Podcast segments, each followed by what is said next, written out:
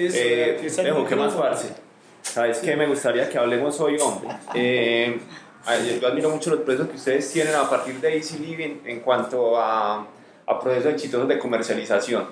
Contame rápidamente de los tres casos que a vos más te han tocado dentro de lo que han logrado, es decir, cuáles son los tres casos de éxito comercial de vivienda turística o de, o de, o de hotelería que tienen acá en Medellín y, y, qué hay detrás de eso, qué, qué, fundamenta ese éxito. Te voy, a, te voy a contar uno en cuanto a la venta hacia los inversionistas y otro en cuanto a la renta hacia el turista. Súper bien. Entonces, en cuanto a la renta al turista, tenemos nuestro caso mayor de éxito, que es Blue Suites. Sí. Es un hotel. Sí. Eh, queda debajo del tesoro. Este hotel lo abrimos en marzo para mayo ya éramos el número uno en Booking de la ciudad. Marzo 2022. Marzo 2023. 2023, este año. Hace seis o siete meses.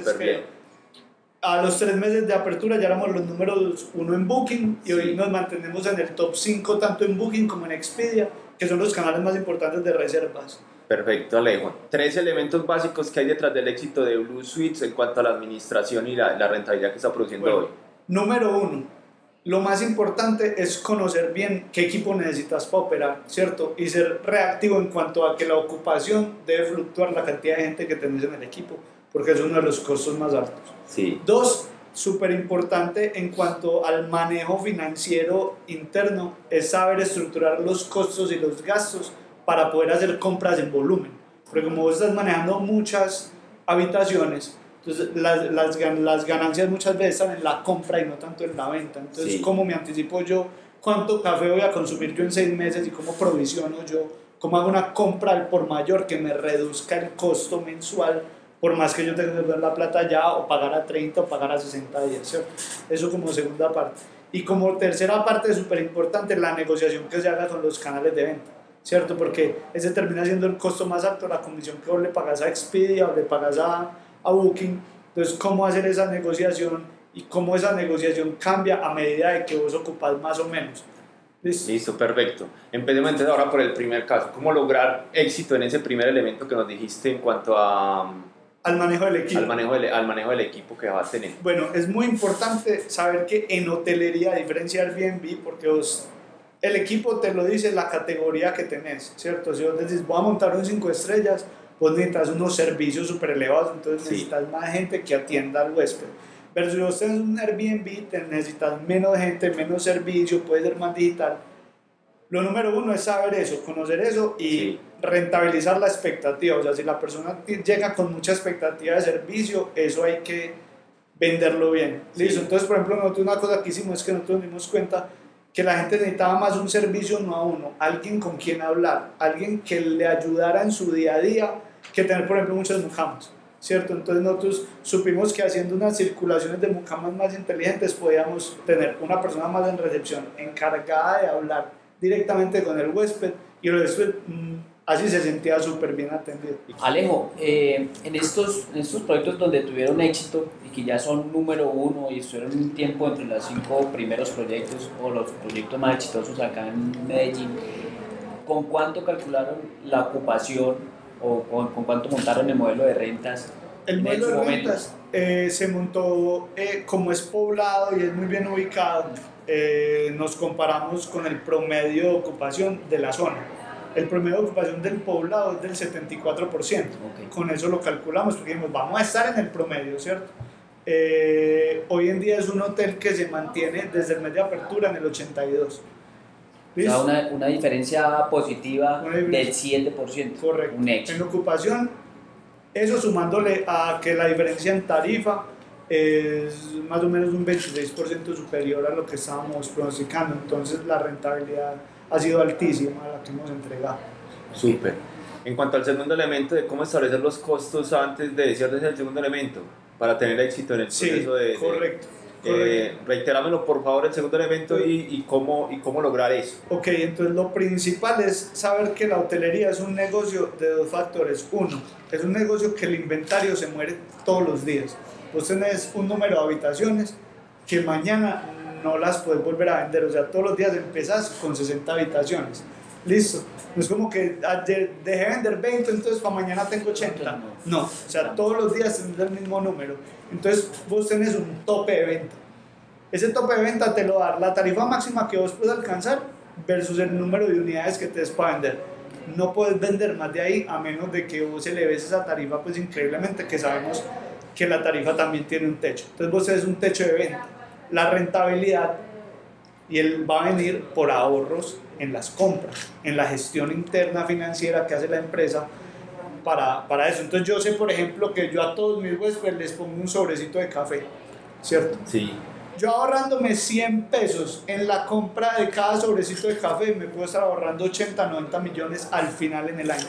Ahorrándome 100 pesos por sobre. Pero yo no puedo bajar la calidad. Entonces mi tarea interna es cuál? Ir donde 300 proveedores de café hasta que yo encuentre el café más bonito, el café que mejor sabe y el que me venden a mejor precio. Y yo a esa persona le digo, ¿sabe qué? Me lo está vendiendo a mil pesos. Le pago ya todo el año si me lo venden 900, si me lo venden 800, y ahí tengo un segundo ahorro, ¿cierto? Entonces es, es todo eso y te lo te, eso se hace con las servilletas, con el papel higiénico, con el detergente. Alejo, en- con la experiencia que yo he tenido en el sector de infraestructura, pero con otros materiales, lo que se hacía era un acuerdo por año, pero no, no salía el flujo todavía. Claro. O lo hacen así, También un factoring, Eh, donde yo con un contrato te digo, venga, listo, entonces yo lo voy a comprar a usted tanto, y si yo le compro a usted menos de eso, usted me puede castigar el precio si yo le compro más. Vamos así, y lo que hacemos es un contrato en el cual yo te digo a vos, te voy a comprar tanta plata, hacemos pacto, la negociación. pa- pacto el precio y voy desembolsando a medida que voy Correcto. pidiendo. Igual que en construcción con los materiales de construcción, Fantástico. correcto. Funciona muy similar. Alejo, en cuanto al elemento 3 de la relación con, los, con las OTAs o con los, con Sí. los proveedores del servicio, con las, agencias de, con las agencias de venta, ¿cómo lograr esas, esas negociaciones? ¿Desde más o menos qué tamaño se pueden lograr eh, negociaciones especiales con ellos? ¿Cómo sería Hay que saber que en el momento que uno ingresa, uno ingresa con las reglas de juego de todo el mundo, ¿cierto? Pero que internamente en las OTAs, por lo que son las OTAs digitales Booking y Expedia, que son las grandes, vos puedes hacer unas cosas que llaman boosters. ¿Qué es booster? Yo le digo a Expedia Booking, vea, ¿sabe qué?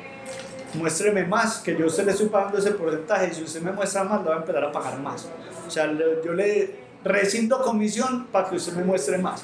Entonces es ese juego de qué tan dispuesto estoy yo a dar más por vender más y cómo eso lo cambio por tarifa para estabilizar esa pérdida. Es un balance Eso es ese balance, entonces ese juego nosotros lo hacemos diario, todo el tiempo estamos. estrategia. Pero estrategia una, jugando. una pregunta ahí, porque para mí este- ese tema hotelero es totalmente nuevo. ¿Eso se hace como, como uno maneja el Facebook Ads o hay que hacer una negociación telefónica? No, como te manejas por la misma plataforma, vos le dices a la plataforma, la plataforma te dice, vea, le voy a dar eh, tantas visualizaciones, pero me tiene que dar tanto más de margen por cada venta. Entonces usted le dice sí o no, listo.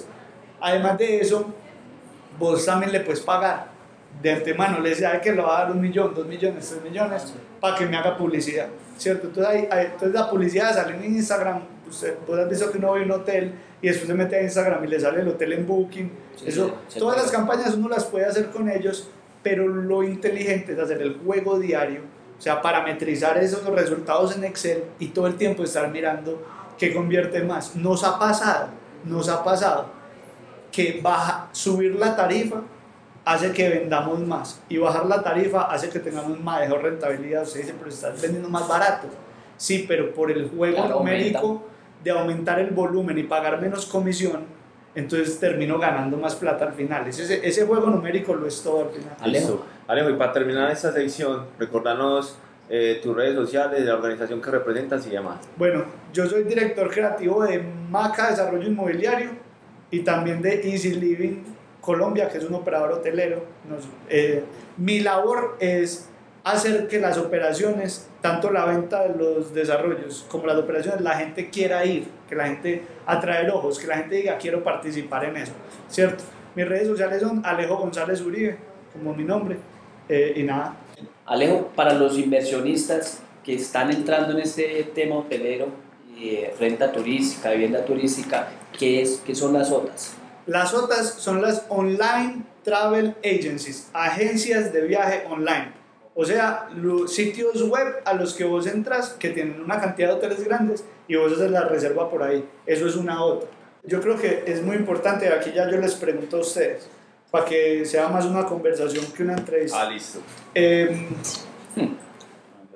cuando uno va a invertir, y eso me lo preguntan mucho, la gente se pone a comparar entre todas las inversiones posibles, a invertir en bolsa, que yo en lo personal a mí no me gusta, porque a mí no me gusta invertir en cosas que yo no entiendo y que no controlo y que no puedo tocar. A mí me gusta como que voy a invertir, que yo vaya allá los ladrillitos, ¿cierto? me encanta invertir en ladrillos.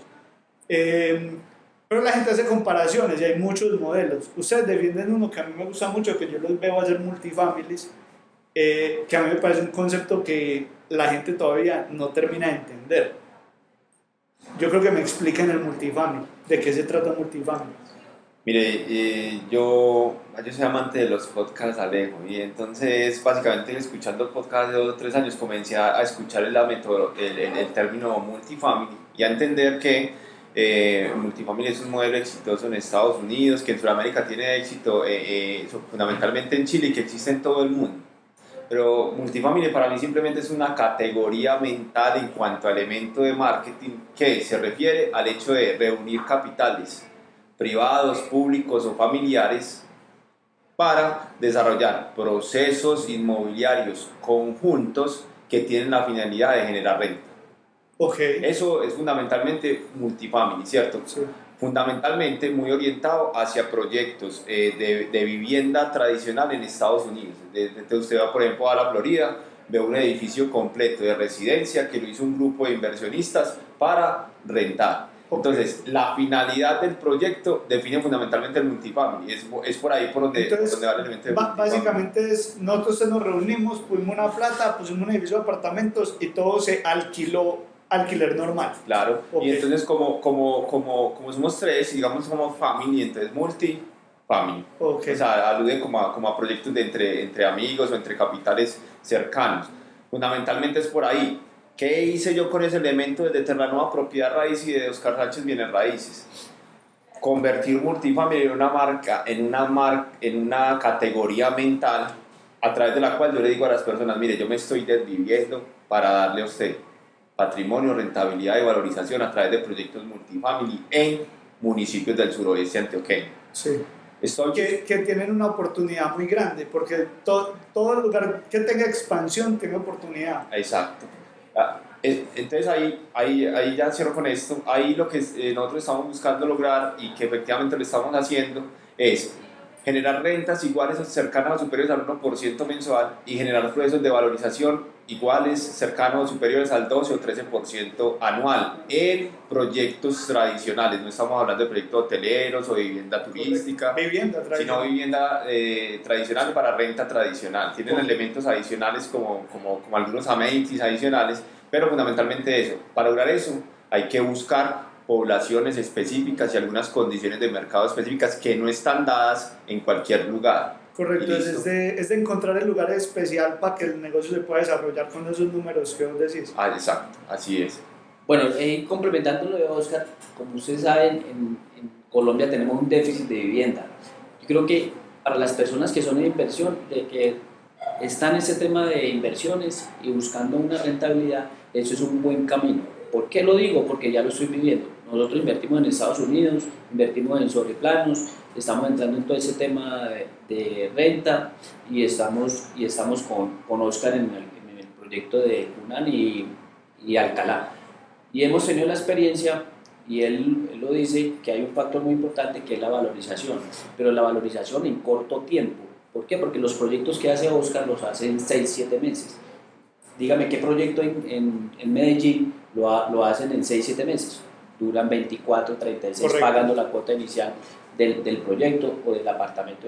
En este caso, Oscar buscó un método muy bacán, me parece a mí, que es, entras con 35%, pisas el negocio, cuando esté la estructura, pones el otro 35% y cuando te hacen la escritura te ponen el 30%. Entonces uno juega en dos caminos, que eso es lo que tiene que cada persona buscar en, en su vida. ¿Qué quieres? ¿Rentas o patrimonio? Cuando uno es joven, busca patrimonio, ¿cierto? Claro. Porque está empezando. Y después busca otra estrategia que es la renta. ¿Para qué? Para estar tranquila financieramente. Entonces Oscar hace ese proceso. En este caso mío, nosotros lo que buscamos en ese momento es valorización. Entonces salimos, él salió, por ejemplo, en un apartamento de 76 millones de pesos y nosotros en este momento ya lo estamos vendiendo en 100 millones de pesos. Excelente. Entonces, ¿En en tiempo? seis ¿En cuánto meses, tiempo? en seis meses, ¿cierto? Siete meses que se dure el proceso, ocho meses, digamos. Pero si usted logra hacer ese, ese ejercicio dos veces, dígame cuánto es la valorización. Claro. Y otro, otro tema es que le da la oportunidad a personas que tengan bajos ingresos, entre comillas, ¿cierto? Que tengan la capacidad de entrar en estos proyectos y entrar a hacer una, una inversión de esas. Buenísimo. ¿Y cómo es la vinculación a un proyecto de estos? Mire, fundamentalmente lo que nosotros eh, hemos venido haciendo con los eh, proyectos multifamilias en el suroeste antioqueño, específicamente en Amagá, permite que se vincule gente tan fácil como con un proceso de compra-venta. Entonces es vivienda tradicional con un reglamento de propiedad eh, horizontal tradicional mm, y simplemente se establece un documento de compra-venta donde la persona pisa el, el proyecto para entrar cuando se entera, cuando se va a iniciar obra paga el 35% del valor del proyecto. Recuerde que siempre son tickets por debajo de los 100 millones de pesos.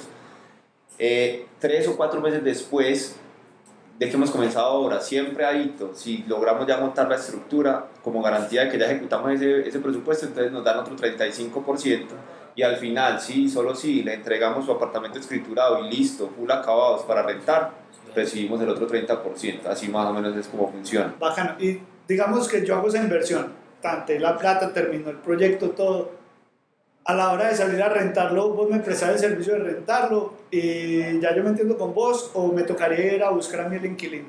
Nosotros tenemos eh, la estrategia montada, estructurada para servir al cliente todo el tiempo. Entonces no solamente nos encargamos de ayudarle con el arrendamiento, sino además con el tema del mantenimiento y con el tema de, de actividades específicas relacionadas con notaría, con Buenísimo. alcaldía, Impuestos. con servicios públicos, con impuestos y demás, porque entendemos que la gente que nos compra a nosotros, o sea, nosotros en un municipio como Amagá nos ha comprado gente desde Nueva Zelanda, desde Canadá, desde Estados Unidos, desde, desde España, eh, desde Australia. Entonces entendemos que las personas que nos compran a nosotros son inversionistas, son rentistas, Sí. no quieren estar allá, solamente quieren ir, si mucho ir a firmar la escritura y no regresar y seguir recibiendo su dinero. Entonces nosotros tenemos una estrategia montada para esto. Buenísimo, buenísimo, buenísimo. Claro. Listo, cerrémoslo ahí, ya hay otros como 7, 8 minutos. Excelente.